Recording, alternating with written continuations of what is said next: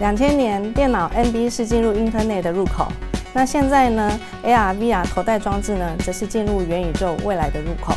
那么我们今天就来聊聊，现在元宇宙有什么样的概念横空出世呢？主要呢，手机在消费者使用上的刺激呢是越来越少，新的应用呢是需要也是必要的。元宇宙的概念横空出世呢，我们可以看到全球大厂已经形成共识。那微软跟 Google 它有聚焦商用跟 AR 的头戴装置，Meta 苹果就是以 VR 头戴装置带领消费者跨入元宇宙。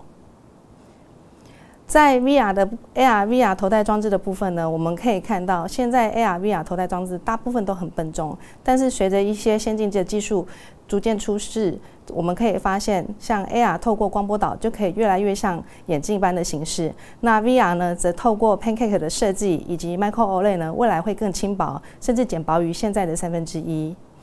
那接下来呢，还有无线的出世。无线的部分呢，其实是呃消费者最期待的部分。过去呢，为了要呃增加头戴装置的运算率，必须要连接 PC 以及 NB。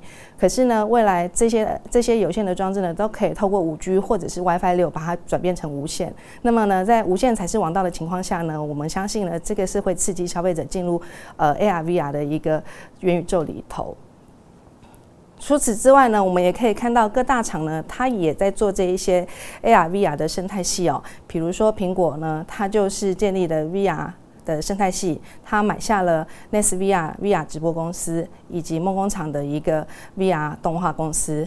甚至呢，它在明年底会推出 VR 的头戴装置。那 Meta 呢，它打造了自己的 Holo。呃，Horizon 的虚拟社区，那透过 Oculus 的 VR 也能带带领大家进入一个虚拟的平行世界。在商用部分呢，微软的 HoloLens 呢可以堪称是最完美的 AR 装置了。这种 AR 装置呢，其实可以带领着企业做到远距的服务，甚至做一些虚拟 3D 模型化的一个事的事情，让这些事情变得更简单。再者呢，我们可以看到 Google，Google 其实是踏入呃。呃，AR、VR 装置最早的一个厂商哦。那在这个部分呢，我们可以看到，二零一四年它自从在 Google Glass 的跌了一跤之后呢，其实有趋向保守。它在这个时候呢，几在这一段时间呢，比较明显的一个动作，就仅有买下 AR 眼镜公司 Nos。那剩下的部分呢，其实我可我们可以看到，它比较倾向于一个跟随者的角色。以上呢是今天跟大家分享现在元宇宙一个概念的。